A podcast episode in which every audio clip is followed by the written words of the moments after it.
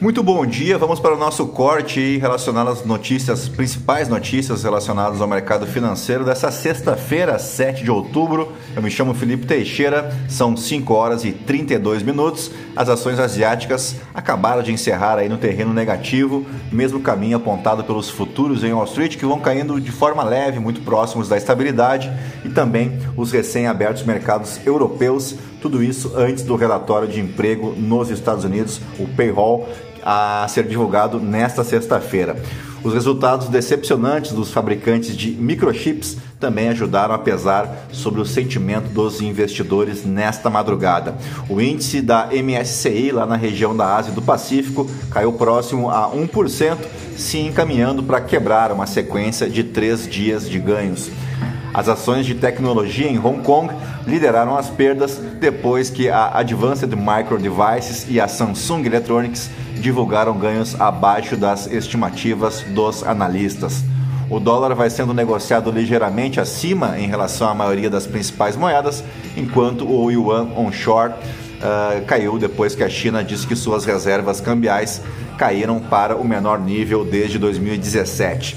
Prevê-se que o relatório de empregos dos Estados Unidos mostre que os empregadores adicionaram mais 255 mil trabalhadores em setembro e esse seria, em se confirmando, o menor número de empregos adicionados em um mês desde o final de 2020, o que seria uma boa notícia para o mercado acionário. Pasmem, né? Já que a gente está precisando de uma redução no índice de inflação americano, eh, uma quantidade menor de vagas abertas eh, corrobora então com esse sentimento. Essas previsões ocorrem em meio a uma bateria de comentários de autoridades do Federal Reserve, entre eles o presidente do Fed de Chicago, Charles Evans, que diz que a taxa de referência provavelmente estará entre 4,5% e 4,75%. E o Neil Kashkari, do Fed de Minneapolis, disse que o Banco Central americano está longe de interromper sua campanha de aumento de taxas. Bem antes da abertura europeia, o Credit Suisse anunciou que deve iniciar a recompra de títulos de dívida em aproximadamente 3 bilhões de francos suíços, o que corresponde a 3 bilhões de dólares. Entre as commodities, o petróleo Brent chegou aos 94 dólares o barril, enquanto o ouro vai sendo negociado a 1.718 dólares a onça Troy. Já o Bitcoin opera em torno dos 20 mil dólares. Por aqui, a pesquisa Genial Quest, divulgada nesta quinta-feira, mostrou o ex-presidente Luiz Inácio Lula da Silva, do PT, com 54% dos votos válidos no segundo turno, seguido pelo presidente Jair Bolsonaro, do PL, com 46%. O levantamento realizou entrevistas presenciais com 2 mil pessoas. A margem de erro é de 2 pontos percentuais, com um intervalo de confiança de 95%.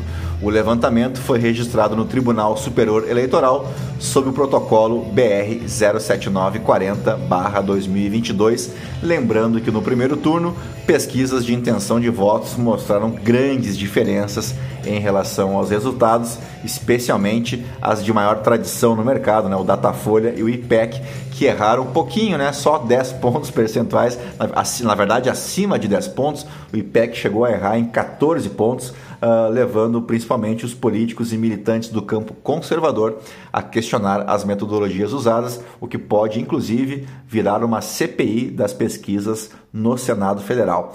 Ainda em Brasília, parlamentares da oposição reagiram na Câmara dos Deputados ao decreto do governo de Jair Bolsonaro que bloqueou 328 milhões e meio de reais de recursos do Ministério da Educação destinado às universidades federais.